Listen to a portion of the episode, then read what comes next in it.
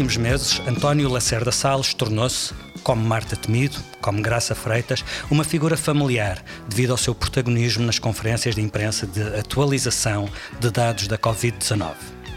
A pandemia está no topo das preocupações dos portugueses desde março, atentos aos altos e baixos da situação sanitária. Por estes dias, tornou-se também o epicentro da discussão política, com um orçamento do Estado no qual as verbas para a saúde motivam trocas de números e de acusações. E são argumento para a viabilização ou o chumbo do documento. Vamos, pois, falar de um país sob pressão sanitária e em tensão orçamental. Sr. Secretário de Estado, obrigado pela sua disponibilidade para esta entrevista. António Lacerda Salles tem 58 anos, é casado, pai de uma filha e em tempo jogou futebol como lateral direito. Acabou como carregador de piano num governo de esquerda. Está no governo há um ano, desde o início desta legislatura, e é o número 2 do Ministério da Saúde desde a mini remodelação de setembro, que o colocou como secretário de Estado adjunto e da Saúde. Conhece bem o Serviço Nacional de Saúde, ao qual esteve ligado ao longo de toda uma carreira profissional como médico ortopedista. Sempre em Leiria, o seu distrito de origem, onde se fez militante do PS, tendo chegado a presidir a Federação Socialista do Distrito. Foi também por Leiria que foi eleito deputado por duas vezes nas duas últimas eleições legislativas. Sei que está com o tempo muito limitado, vamos por isso direto ao assunto. Vou começar pelo Orçamento de Estado, que é um dos temas do momento. Para 2021, o Governo propõe um reforço de 805 milhões de euros no orçamento do SNS. Esse valor é inferior ao reforço inscrito no orçamento de 2020, quando ainda não havia pandemia. O aumento das verbas no orçamento deste ano corrente foi de 850 milhões e depois houve mais 400 milhões acrescentados por via do orçamento suplementar. Ora, isto levou o Bloco de Esquerda a dizer que quando o SNS mais precisa de reforço de verbas, elas diminuem mais 805 milhões de euros é o suficiente para o SNS dar resposta a uma crise sanitária como nunca tivemos antes e, ao mesmo tempo, manter o serviço normal que tem de prestar aos portugueses? Antes de mais, muito obrigado pelo convite, muito boa tarde. Eu hum, diria que este orçamento é um orçamento de consolidação e de reforço do Serviço Nacional de Saúde. Se antes da pandemia este, os orçamentos já eram de facto uma aposta deste governo uh, e do anterior governo, uh, obviamente que hoje é uma pedra basilar e por isso é muito importante este reforço. É evidente que o ângulo de onde se olham os números uh, é sempre muito diverso. Eu diria que o nosso orçamento em 2021 aumentou 1.210 milhões de euros face ao orçamento de 2020 e comparamos sempre com o que é comparável, orçamento primário, orçamento inicial com orçamento inicial, e quando estamos a comparar executados, temos que comparar entre executados, como é óbvio, não é, é legítimo fazermos, como algumas vezes vemos, a comparação de orçamentos primários com orçamento executados. Portanto, vamos sempre comparar aquilo que é comparável. E eh, comparando com o orçamento, o orçamento do SNS em 2021 aumentou, como lhe disse, 1.210 milhões, cerca de 468 milhões através de receitas de impostos, transferências do Orçamento de Estado e 415 milhões através do aumento de uh, fundos europeus, como é uh, sabido. Como disse muito bem, mesmo relativamente ao orçamento suplementar, o Orçamento de Estado de 2021 um, eh, aumentou 806 milhões, tendo aumentado uma verificação em todas as fontes de financiamento, incluindo as transferências do Orçamento de Estado. Mas uh, é evidente que uh, esta quantificação numérica uh, só tem, de facto, significado enquanto se traduz em medidas concretas.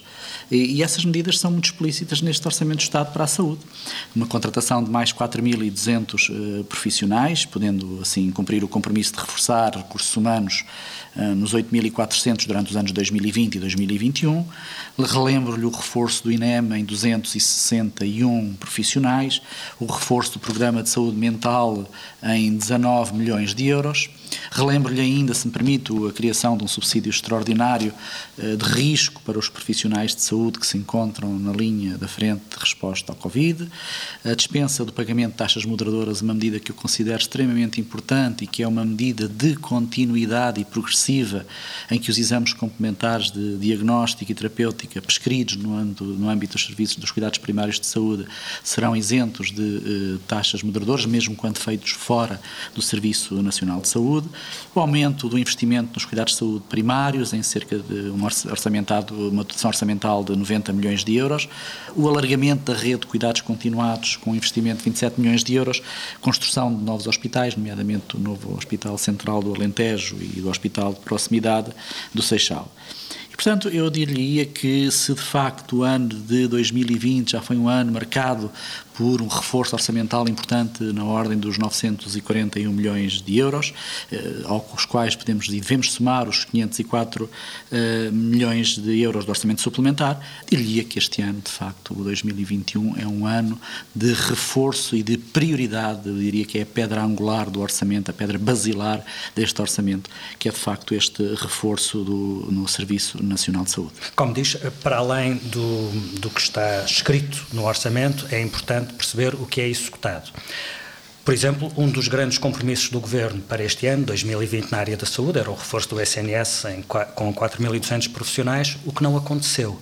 O que, e isso, aliás, é cobrado ao Governo por, uh, pelos parceiros de esquerda.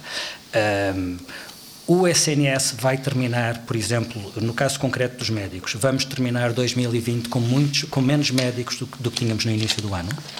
Não, hum, enfim, isso é mais uma vez a forma como se olha uh, para os números e do, do, qual houve, de facto, eu sei que houvesse acerção relativamente à possibilidade de terem havido menos médicos especialistas, o que também uh, não corresponde à verdade.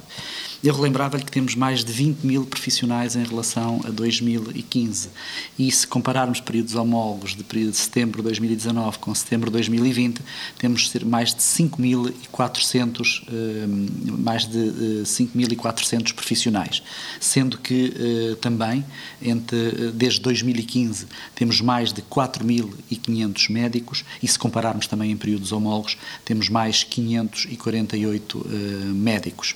É evidente que, se fizermos as contas ao período anterior a este concurso, último concurso, como sabem, em função da pandemia, foi suspenso na devida altura, que seria a altura de abril-maio, e foi transposto, como sabe, para agora. Vão finalizar os últimos, os últimos, os últimos, os últimos concursos vão finalizar no final de, deste mês, aí teremos mais cerca de 911 especialistas a o que significará, obviamente, um acréscimo de médicos especialistas mais do que em relação a período homólogo do ano passado. Tem acontecido muitas vezes esses concursos não terem, ficarem vazios.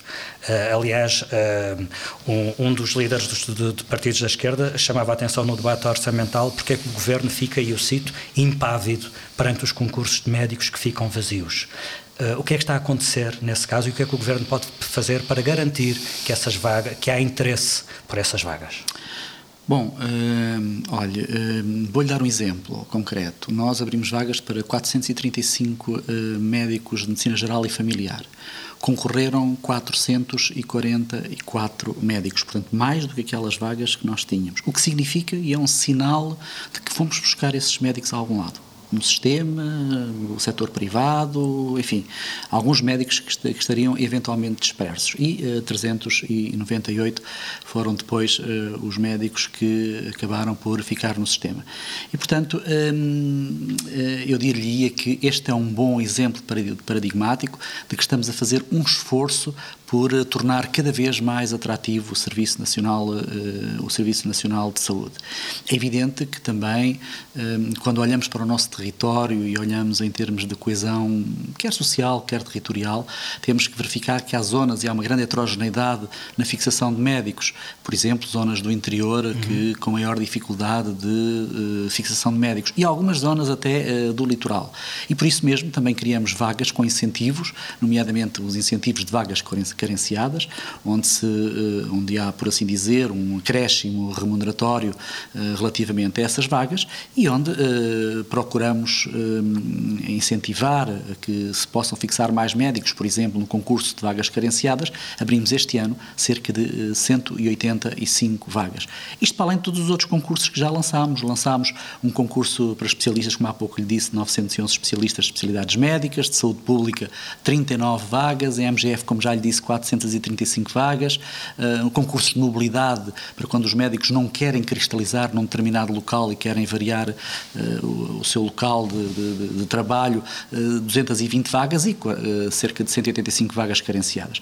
E, portanto, estamos, diria assim, a fazer o nosso esforço por tornar cada vez mais atrativo o Serviço Nacional de Saúde. E estou convencido que nos próximos anos haverá uma reconfiguração deste modelo de forma a que cada vez mais médicos se fixem no Serviço Nacional de Saúde.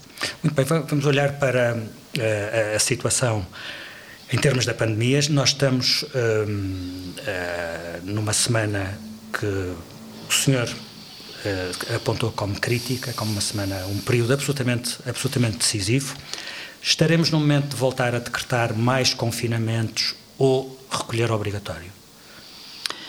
Como imagina, eu não me vou antecipar eh, às medidas eh, da resolução do Conselho de Ministros do próximo uh, sábado. O, mas então, deixe-me colocar-lhe a questão de outra forma. Aquilo em que o Governo está a trabalhar são ações localizadas ou, ad, ou admite um cenário de restrições nacionais? Não, ainda hoje, não sei se viu uma intervenção por parte do SEDC eh, relativamente eh, às preocupações que o ECDC evidencia. O ECDC é o Centro Europeu de Controlo, de Doenças, doenças uhum. que evidencia relativamente ao aumento de números em todos os países da Europa e com os quais somos solidários. Nós temos países com a nossa dimensão que uh, subiram 15 mil casos, temos a Itália com 33 mil casos, quer dizer, estamos a falar de facto uh, ainda assim de dimensões muito, muito diferentes das nossas e que se fizéssemos a respectiva proporcionalidade em relação à dimensão da população, ainda assim estaria muito acima e por isso eu aqui manifesto também a minha solidariedade para com esses países. Mas dizia eu que o SEDC um, apresentou e manifestou essas preocupações e, e, também as preocupações, obviamente, com Portugal, integrando também uh, essas no caso de Portugal chamou a atenção para o número de pessoas que já estão hospitalizadas. Sim, para, as pressões sobre, sim, as para pressões, a pressão sobre o sim, sistema. Pressão sobre os serviços de saúde e acompanhamos, como é óbvio, essas uh, preocupações que são sobreponíveis a muitos países da Europa e que, uh, obviamente, que temos feito tudo aquilo que estará ao nosso alcance para reforçar o Serviço Nacional de Saúde e os serviços de saúde, de forma, eh, de facto, a termos o menos possível de pressão e que haja sempre uma capacidade e eh, que possa responder. E, de facto, assim tem eh, acontecido. Nós temos, felizmente, uma rede expansível de, de, cuidados, de cuidados de saúde, onde quer ao nível do internamento, quer ao nível de, das unidades de cuidados intensivos, e isso é muito importante que as pessoas percebam. Eh, e isso é um sinal que me parece que nos dá segurança, confiança e nos pode transmitir, de facto, eh, essa, essa, essa segurança. Porquê? Porque o serviço, esta expansibilidade da rede, esta possibilidade de um hospital acolher um doente, se for necessário, quando o outro hospital deixa de ter capacidade ou um doente que não tem, eh, eh, por, por eventualmente, por eh, ocupação da, da unidade de cuidados intensivos, ter que ser transferido para outra unidade de cuidados intensivos, isso garantidamente parece-me a mim que esta expansibilidade da rede, esta cooperação uh, interinstitucional entre uh, os hospitais nos dá uh, um reforço e uma, e uma segurança, um sinal de grande confiança. Só para que lhe possa dar uma ideia daquilo que lhe estou a dizer, nós temos, um, bom, nós temos de facto em número de camas no Serviço Nacional de Saúde 21.500, mas eu diria que são daquelas que são camas de agudos, que podemos de facto valorizar, são cerca de 17.200 e em unidade de cuidados intensivos tínhamos hoje, para que tenha esta perspectiva, e, e volto-lhe a dizer que hoje tem um número, mas amanhã pode ser um número uh, superior se houver necessidade disso, tínhamos hoje 855, estando uh, destas 17 mil afetas a Covid, cerca de 1.900, para que tenha uma percepção do diferencial e da capacidade que tem a expansibilidade da própria rede. E daquelas 855 que lhe disse, 323 estavam afetas à Covid em unidades de cuidados intensivos. É verdade, mas não é como se as restantes estivessem ali disponíveis à espera que surgissem pacientes. Estamos a falar do total de camas para uhum. uh, todo o tipo de patologias, portanto, para todo o tipo de respostas conforme vão sendo libertadas uh, recursos para doentes Covid, vão sendo uh, encaminhados para outras soluções os doentes não Covid. A questão é esse equilíbrio? É, obviamente que esta questão depende sempre de um equilíbrio clínico e será sempre o critério clínico que, eh, obviamente, eh, preponderará quando eh, estabelecemos esta necessidade de recurso àquilo que é a afecção, o afetar camas a doentes Covid ou afetar quer em internamento,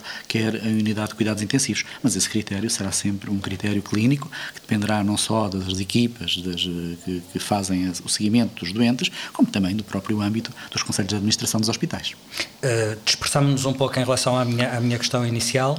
Um, em relação ao que o Governo pode fazer para mitigar estas, este, este ritmo de transmissão, estão, estão a trabalhar em cenários de ações localizadas, Sim. limitadas ou restrições nacionais, tipo o estado de emergência e confinamento geral? Sim, eu penso que, eh, com base naquilo que é o essencial, e que vai ser eh, o equilíbrio entre medidas de segurança sanitária e eh, medidas eh, que possam eh, libertar algum, alguns danos eh, colaterais de, relativamente ao nível económico e ao nível social e vai depender deste equilíbrio, como é óbvio. Eu penso que todos os países vão começar a adotar medidas de restrições ao nível eh, territorial, mais circunscrito, ou seja, medidas mais cirúrgicas e essas restrições serão com certeza ao nível mais dos territórios, para que outros territórios que não estão, obviamente, estão tanto sob pressão possam respirar do ponto de vista económico ou social. E, portanto, o que eu penso que neste momento os governos de todos os países da Europa estão a tentar é estabilizar num determinado modelo eh, que pode comportar muitas variáveis, desde a incidência nos últimos 14 dias de novos casos confirmados por 100 mil habitantes, até à prevalência, até à variação crescente ou decrescente do número de casos, que é importante uh, perceber. A tendência. Até, a tendência, muito bem até, até hum, nomeadamente à questão das faixas etárias, às próprias, à pressão sobre os próprios serviços de saúde, sobre os hospitais ou sobre uh, os ADCs, enfim, todas estas variáveis podem ser conjugadas. Agora, o que temos que fazer é estabilizar num determinado museu, modelo. E, obviamente, quanto mais uniforme conseguir ser esse modelo, uh, por um lado nacional, por outro lado uh, até internacional, maior confiança e maior segurança será dada às populações. Eh, Quando fala em respostas com uma base territorial, está a pensar sobretudo numa base conselhia ou eventualmente distrital? Pois, esse modelo é que terá que ser estabilizado e que ainda não está estabilizado. Uh, terá que ser um modelo que de alguma forma uh, se uniformize e que tenha o consenso uh, da grande maioria dos intervenientes. E quando eu digo dos intervenientes, é dos intervenientes da saúde, é dos intervenientes da proteção civil, é dos intervenientes das autarquias que têm sido parceiros privilegiados e inexcedíveis no combate a esta pandemia. E, portanto, eu penso que estes modelos têm que ser estabilizados na segurança social também. Estes modelos têm que ser uh, estabilizados entre todos os parceiros. E, portanto, depois, se é Conselho, se é ao nível do distrito ou a outro nível, obviamente que só em função daquilo que é a reconfiguração do próprio modelo e a estabilização do próprio modelo. Perguntei-lhe isto porque as medidas que têm sido tomadas até agora são de âmbito, sobretudo, de Conselho, mas, por exemplo, nas últimas horas, a Proteção Civil do Porto pediu o recolher obrigatório, o Presidente da área metropolitana do Porto que neste caso já, já, já engloba conselhos de, de, mais do que um distrito, pedia a declaração do estado de emergência. Portanto, há aqui muitas configurações que se, que se sobrepõem e uh, o âmbito conselho pode não ser, pode não ser suficiente.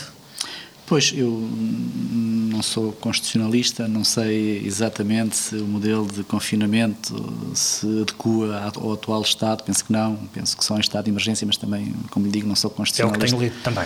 Uh, penso que será essa, de qualquer das formas, eu penso que um, temos é que, de alguma forma, estabilizar o modelo e uniformizar o modelo para que não haja grandes discrepâncias, quer entre conselhos, quer entre distritos, e que não se façam sobreavaliações de determinadas situações e, por outro lado, subavaliações noutras situações. Sabendo que o nosso território, aqui como em toda a Europa, poderá ser sempre heterogéneo em termos de evolução e de dados epidemiológicos. E penso que as medidas têm que se adaptar àquilo que é em cada região a própria evolução e os próprios dados epidemiológicos. Em março, quando foi decretado o estado de emergência e o confinamento a nível nacional, a ideia era sobretudo dar tempo ao SNS para se preparar para uma situação que era inesperada. isso aconteceu, essa preparação. Vejo no espaço público muita gente com muitas dúvidas sobre se aproveitámos estes meses como devíamos. Olha, eu dizia-lhe o seguinte, tal como o, vírus não tirou férias, nós também não tiramos férias e durante esse tempo em que dizem que perdemos o tempo, nós tivemos a preparar-nos, uh, como é óbvio. E também me relembro perfeitamente uh, de, na primeira fase e no primeiro embate, muita gente ter colocado até em causa e na altura vaticinavam até o insucesso do Serviço Nacional de Saúde, como se lembra.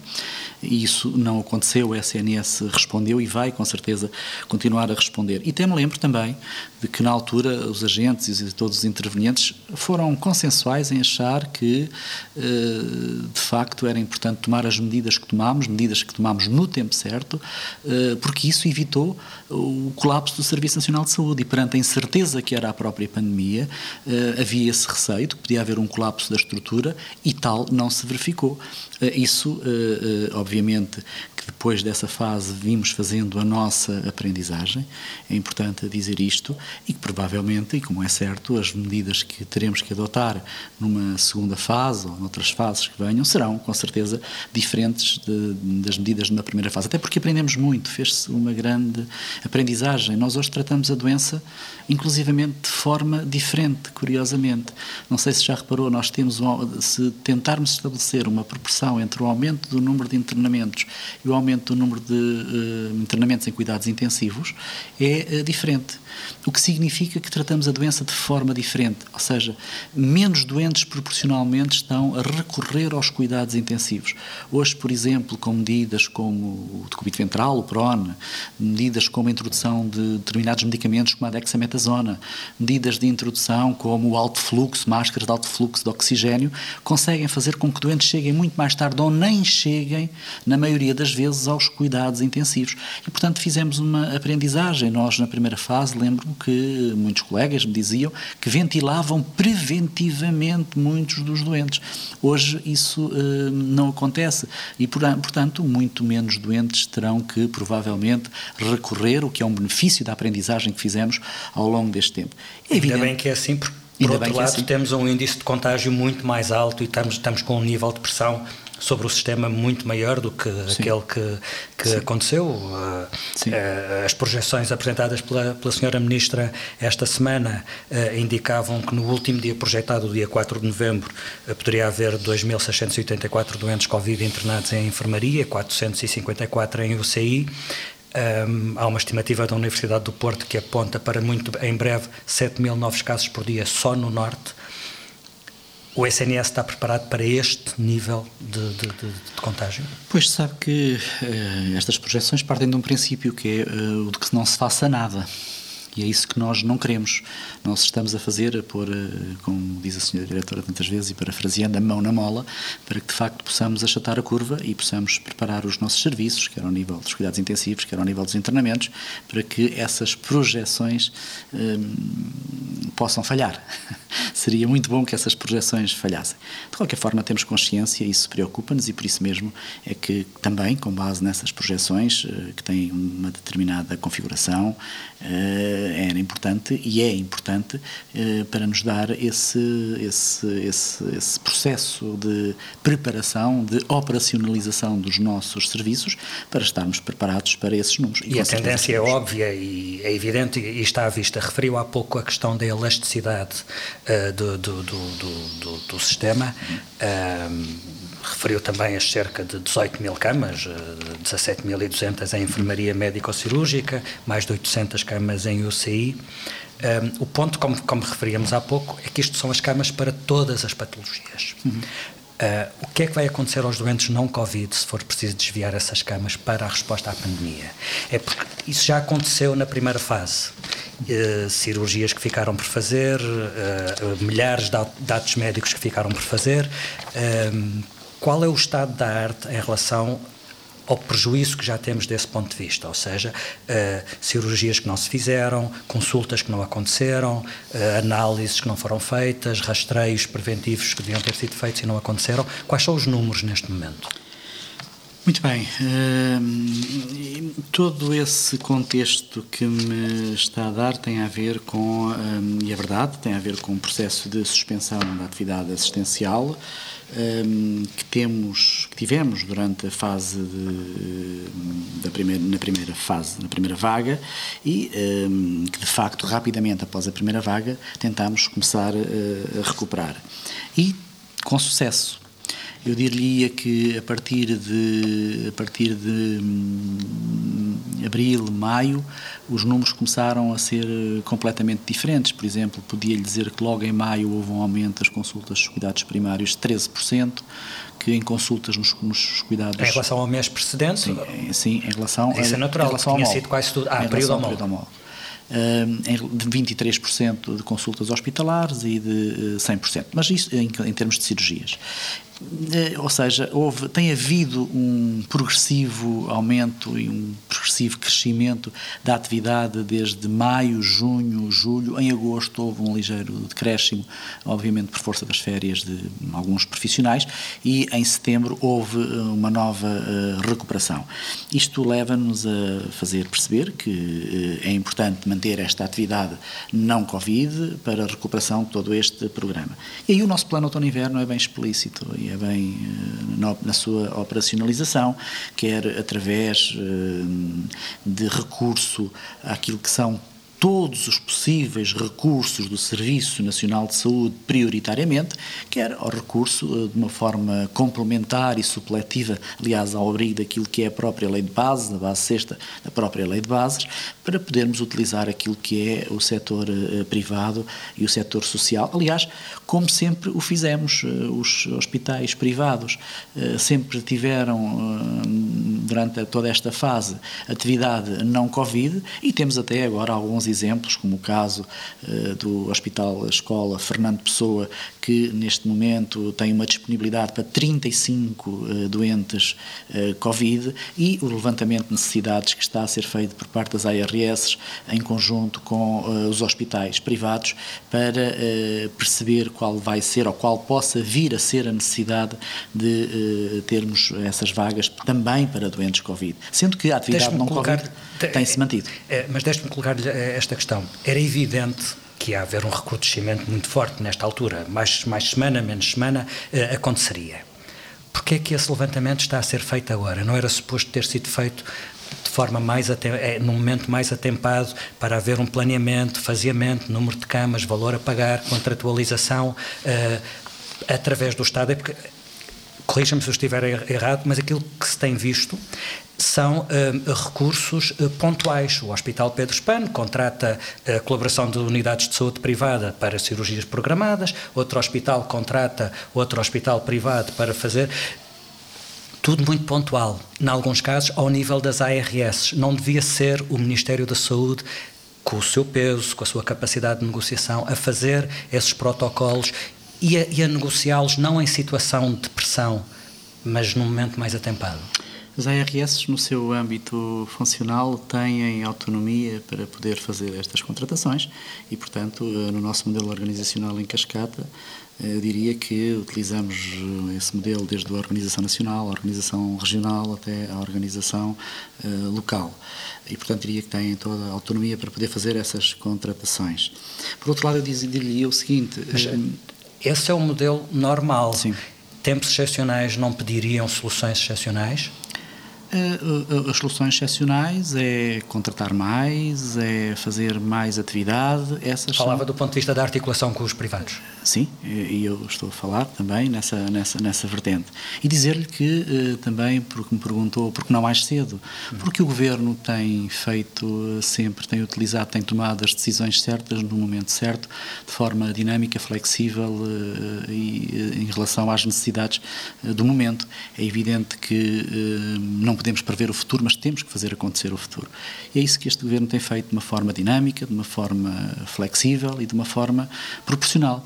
E, portanto, quando as necessidades surgem, as respostas estão lá e surgem também.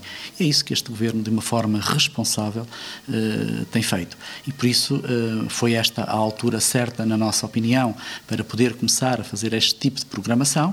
E como eh, percebemos, estamos numa altura em que ainda temos, por exemplo, ao nível do Serviço Nacional de Saúde, taxas de ocupação à volta dos 70%, quer em internamentos, quer em unidades de cuidados intensivos, em alguns locais um pouco mais, porque, como já lhe disse, a distribuição é assimétrica e é heterogénea, mas na maioria, em média, andará na ordem dos 70%, o que significa que, ainda assim, o Serviço Nacional de Saúde tem capacidade para abranger muita deste, muito desta, desta, desta resposta. Obviamente, supletivamente e complementarmente, como já lhe disse, se uh, houver necessidade, uh, recorreremos, quer como já estamos a fazer em algumas circunstâncias, e já lhe dei os exemplos, quer ao setor privado, quer ao setor social, onde também, deixe-me que lhe diga, uh, tem sido extremamente receptivo, ainda ontem, conversando com o Dr. Manuel Lemos, ele me dizia que estava a preparar com as devidas condições de segurança, porque estamos a falar de instalações com populações vulneráveis, mas estava a preparar a, preparar a possibilidade de uh, termos camas para doentes Covid. E, portanto, uh, eu acho que este é, todo este é um bom exemplo de cooperação e de articulação complementar, quer com o setor privado, quer com o setor social. Essa questão dessa colaboração e dessa cooperação tem sido muito central numa série de audiências que o Sr. Presidente da República tem feito no Palácio de Belém. Uh, ainda esta semana, Oscar Gaspar, o Presidente da Associação Portuguesa de Hospitalização Privada, disse uh, em, que a relação entre o SNS e o setor privado no combate à pandemia terminou em abril e de forma unilateral por parte do Executivo. E disse ele, à saída de uma audiência em Belém, a partir daí não houve contactos com o Ministério da Saúde. É assim? Sim, eh, no tempo provavelmente foi esse, porque de facto as necessidades eh, foram essas e, portanto, como lhe disse, nós tomamos decisões em função das necessidades que temos, de uma forma dinâmica e eh, proporcional. Mas deixe-me dizer-lhe que, nomeadamente em relação a essa matéria de setor privado, foram concebidos alguns acordos de adesão subscritos pelas ARS e pelos prestadores do setor privado e social, quer em relação ao tratamento de doentes Covid, quer em relação ao tratamento de doentes eh, não Covid. E ainda hoje, por exemplo, o Sr. Eh, Presidente dos Hospitais Privados me disse que esteve reunido com a região LVT precisamente para Lisboa fazer... E Valdoteste? Lisboa e Lisboa e Valdoteste, sim. Para fazer uh, um levantamento das necessidades na região e que isso é um processo que se vai replicar ao nível das outras, uh, das outras administrações regionais uh, de saúde, sendo que, por exemplo, no Norte, para além da Universidade de Fernando Pessoa, sei que também está a ser feito um levantamento de necessidades e há ali um regime de cooperação, quer com a CUF, quer com os Lusíadas, eh, e penso que há um outro grupo privado, neste momento não me recordo, mas que também tem eh, este plano de cooperação com a Administração Regional eh, de Saúde. E, portanto, estamos, eu diria que estamos a fazer aquilo que nos parece que é certo, a tomar, a fazer opções responsáveis, a utilizar prioritariamente aquilo que são os nossos recursos do Serviço Nacional de Saúde e, como lhe digo, de uma forma supletiva o setor privado e o setor social. O bastonário da Ordem dos Médicos e vários ex-bastonários escreveram uma carta aberta defendendo um maior recurso do SNS aos privados, o que aliás motivou uma resposta de muitos profissionais de saúde, entre eles a ex-ministra Ana Jorge, denunciando uma campanha para promover o financiamento do negócio privado através das verbas do SNS. Vê essa campanha de pressão a acontecer?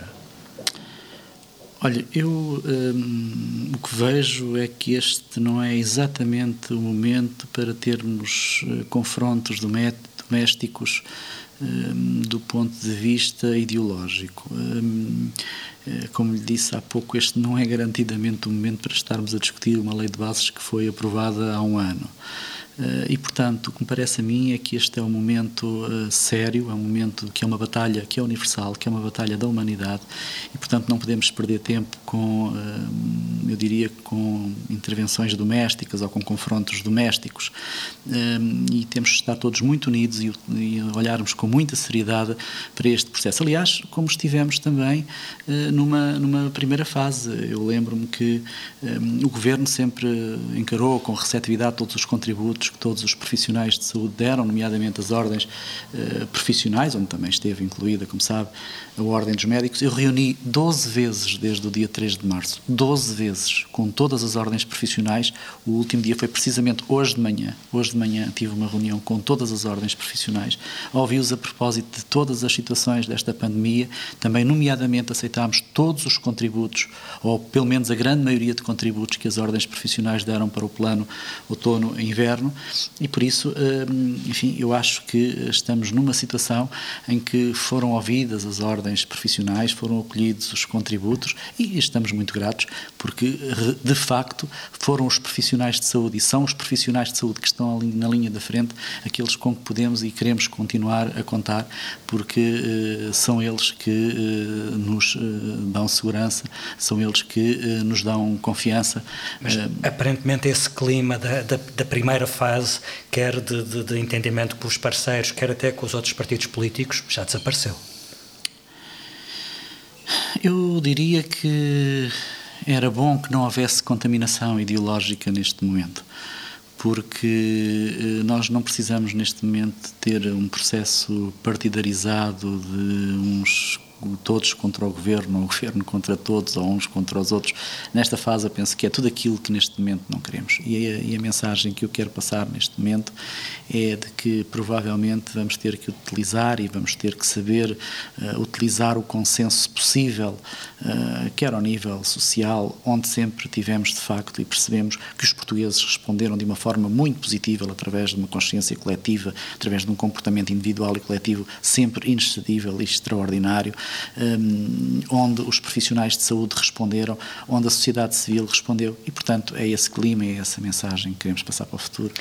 Deixe-me colocar-lhe a questão do excesso de mortalidade. Uh, falávamos há pouco do, do, problema dos doentes não Covid, como, como, como fazer o equilíbrio entre os doentes Covid e os não Covid. Isso leva-nos à questão do aumento da morbilidade, quase que não saía, entre esses doentes.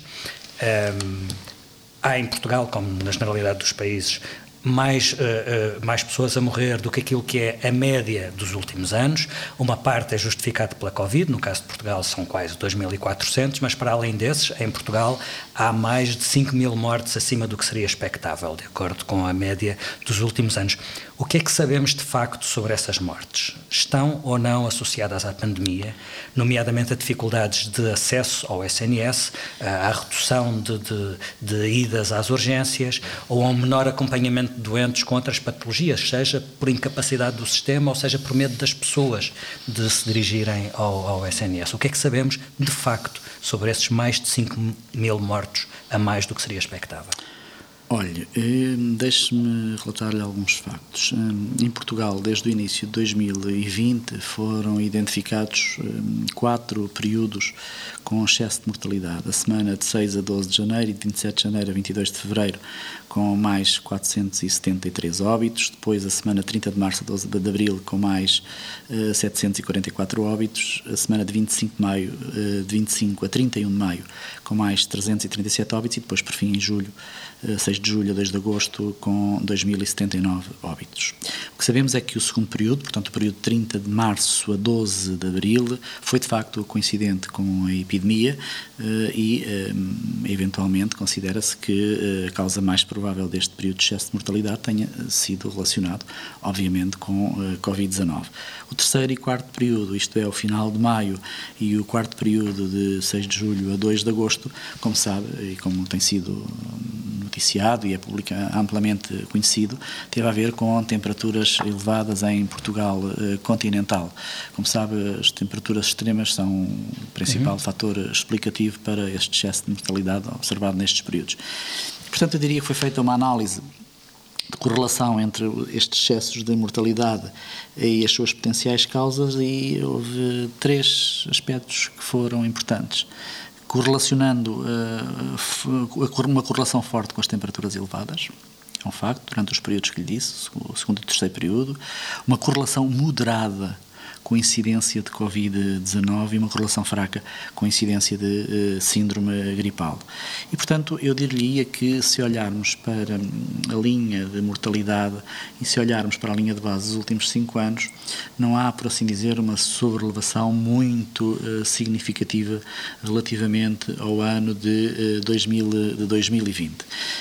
mas dir-lhe também que um, estes resultados uh, não sugerem que a menor utilização das urgências uh, hospitalares e de consultas, nomeadamente nos cuidados de saúde primários, tenham intensificado o efeito do período de temperaturas elevadas observadas em junho e agosto sobre esta mortalidade. E, fundamentalmente, o que penso é que é muito cedo para fazermos esta análise. É uma análise que terá que ser feita de uma forma retrospectiva e provavelmente a maior distância, porque eh, só provavelmente quando terminarmos este período de pandemia é que perceberemos exatamente qual foi o significado e a relevância da mortalidade, por exemplo, da mortalidade relacionada com pessoas que eh, não ocorreram aos serviços e, que, e cujas causas de morte têm a ver com esse fator, ou eh, também as causas de morte eh, causa, eh, concretamente eh, com, relacionadas com Covid-19. Portanto, essa análise da mortalidade é uma análise que deve ser feita daqui a mais algum tempo, quando estabilizarmos este processo e que garantidamente nessa altura dará com maior transparência uma informação mais correta. Uma sondagem recente, um, publicada em Portugal, diz que está a cair a confiança dos portugueses na Direção-Geral de Saúde. A que é que o senhor atribui essa avaliação mais negativa? Eu hum, não sei, vamos lá ver. Eu entendo que nós temos feito um enorme esforço uh, por comunicar bem. Aceito que hum, não o tínhamos, se calhar, feito de uma forma perfeita uh, sempre, uh, e por isso tentamos todos os dias aprender e de uma forma com alguma humildade governativa, mas com determinação e empenho, tentamos comunicar o melhor possível. E, portanto, a mim interessam duas coisas. Interessa-me que os cidadãos um dia possam dizer que este governo os protegeu, isso é, de facto, eh, muito, muito importante. Interessa-me que uh, sejam tomadas, sendo que, uh, e não podendo um governo prever uma pandemia, eh, eu diria que uh, o governo tem a obrigação e o dever e a responsabilidade de fazer acontecer o futuro, operacionalizando uh, de, de, toda a forma possível, o melhor possível para que possa proteger os seus cidadãos. E depois é comunicar que é aquilo que uh, temos feito e às vezes somos acusados de não comunicar tão bem e obviamente que teremos... Comunicar pode ser um problema de forma, ou seja, a mensagem que se, que se envia não, não passa, uhum. também pode ser uma questão de conteúdo, ou seja, as pessoas não entenderem as decisões que são comunicadas. Acha que é fácil entender que num fim de semana pessoas de todo o país possam ir a um grande prémio de automobilismo com 27 mil pessoas no público e no fim de semana seguinte não possam ir ao Conselho Vizinho homenagear os seus mortos? Acha que isto é fácil de entender para um, para um cidadão? Não, não é fácil de entender. Eu reconheço que isso tem a sua dificuldade e, portanto, são sempre processos que têm que ser muito bem uh, comunicados. Uh, mas deixe-me dizer. Continua a colocar a questão na comunicação. Não pode ter sido um erro o que se passou no Grande Prémio do Algarve. Não um problema de comunicação, mas um erro de decisão sabe que as avaliações são feitas em função de condições técnicas, em função de dados epidemiológicos e, como lhe disse, esses dados muitas vezes são heterogéneos de região para região.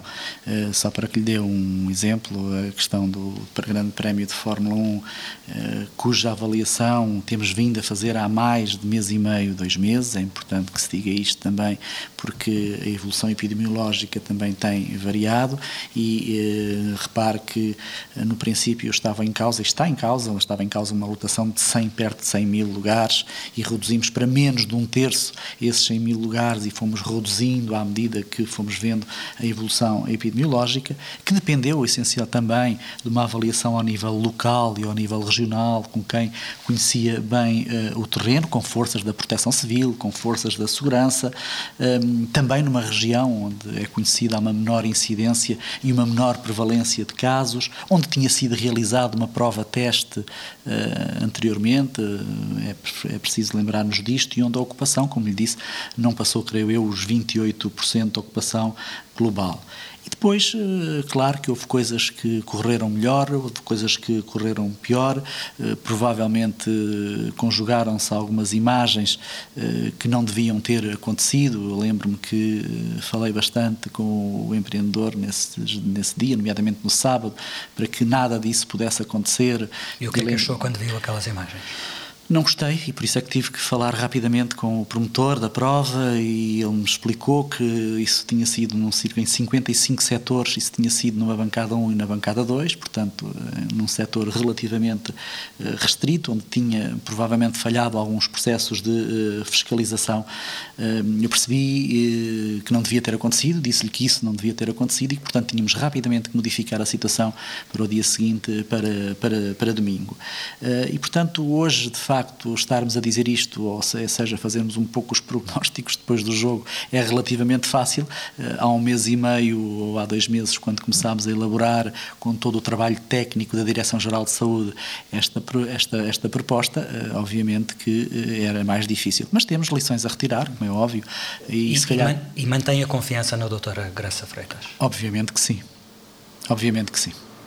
Última pergunta: há escassez de vacinas para a gripe. Há pessoas, há notícias sobre pessoas que estão há dois meses em lista de espera nas farmácias, uh, as vacinas não chegam às farmácias. O que é que se passa? Quando é que haverá a vacina da gripe para todos os que precisam ou querem tomá-la? Olha, hum, se houve ano em que houve um reforço grande da vacinação, houve um reforço de 34% de vacinas de gripe, como sabe. Normalmente eh, tínhamos um processo de aquisição que andava num 1,4 milhões de vacinas. Este ano temos 2, 2 eh, milhões e 70 mil vacinas eh, e, para além dessas, ainda as 500 mil para o privado. Portanto, diria que há um contingente de 2,5 milhões de vacina, o que significa que vamos vacinar muito mais gente. Também sabemos que há uma procura muito maior em função uh, da, da, própria pandemia. Uh, para além disso, queria realçar aqui a cooperação que houve com as farmácias.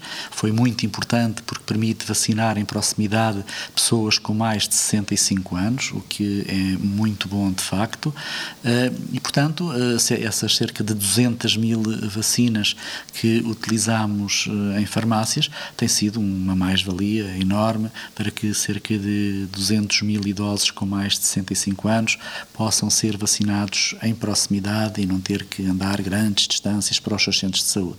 É evidente que, havendo uma maior procura, muitos destes idosos que eventualmente não tenham essas vacinas nas farmácias podem deslocar-se para o seu centro de saúde, onde, obviamente, eh, serão eh, vacinados.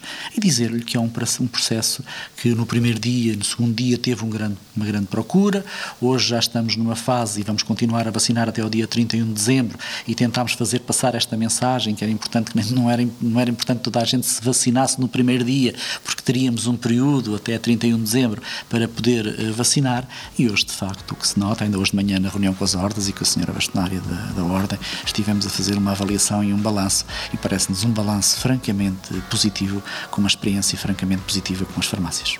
Sr. Secretário de Estado, obrigado pela sua disponibilidade. Obrigado eu. Política com Palavra volta na próxima semana com outro convidado. Até para a semana.